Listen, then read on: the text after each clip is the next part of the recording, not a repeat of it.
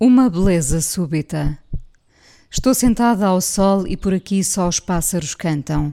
A brisa traz-me por vezes restos de folhas, uma borboleta em contramão, um cheiro a fogo, iniciado horas antes, vai desaparecendo lentamente. Acompanho o movimento dos bichos, exércitos bem orquestrados que mantêm a ordem da natureza. Tudo isto me fascina, mas é sobretudo o silêncio que me faz agora sentir viva a possibilidade de ouvir apenas o que quero. A natureza tem uma beleza tão própria que passo a aceitar até o que antes me parecia rude. Nestas idas e vindas ao campo, apetece-me ficar. Todos os lugares contam partes da minha infância. O poço, agora enferrujado, era o lugar que mais temia, e, no entanto, pedia ao meu pai se podia espreitar para dentro. A voz, a minha voz de criança ecoava naquele cheiro a cimento que permanecia fresco anos depois de ser construído. Lembro-me bem de ver aquelas pulseiras largas que haviam de revestir o buraco feito na terra. O poço guardado a cadeado laranja.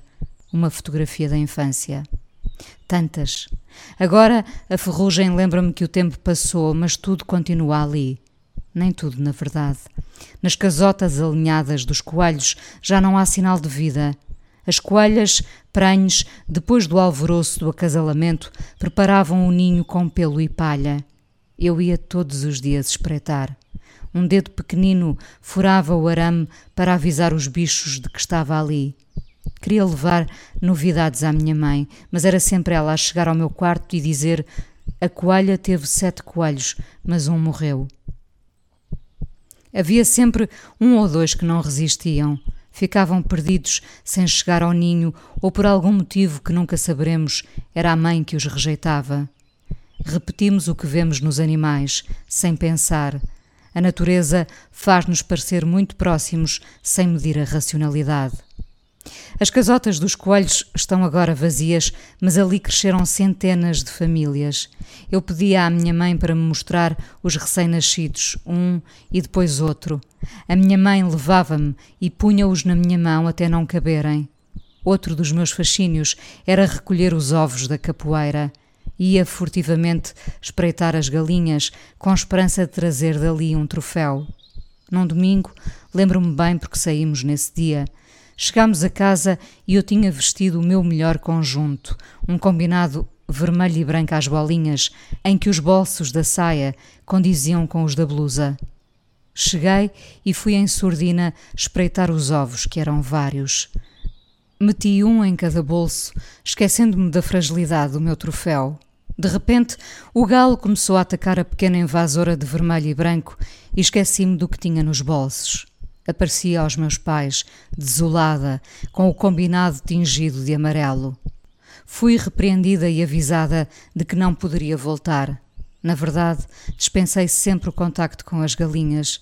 Só queria os ovos. A minha mãe juntava dezenas para serem depois chocados. Surpreendia-me, antes como agora, aquele isolamento paciente da galinha febril que daria origem a muitos descendentes. Lá estava eu, ao lado da minha mãe, a ajudar alguns a sair da casca. A minha mãe falou sempre a linguagem dos animais e das plantas, das flores, dos cheiros. Agora percebo melhor essa dedicação.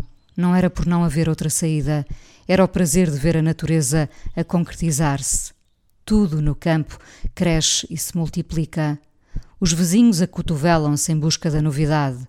Um carro para e os locais vêm à porta saber quem chegou. O tempo quase não passou, mesmo que haja agora unhas de gel, nuances, leggings, croques. Na cidade, esquecemos-nos facilmente de como vivem estas pessoas. São outros os valores, as prioridades. Relativizam a importância de se ter uma dentição completa, um banho diário.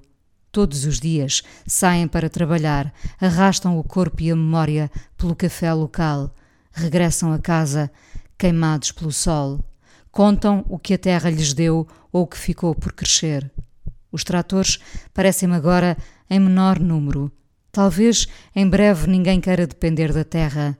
Talvez as pessoas da cidade venham a descobrir o campo com outra vontade, outros rituais. Há dias cheguei a casa e vi o pôr do sol numa plantação de milho ainda raso, uma beleza súbita de uma realidade que vi tantas vezes repetida.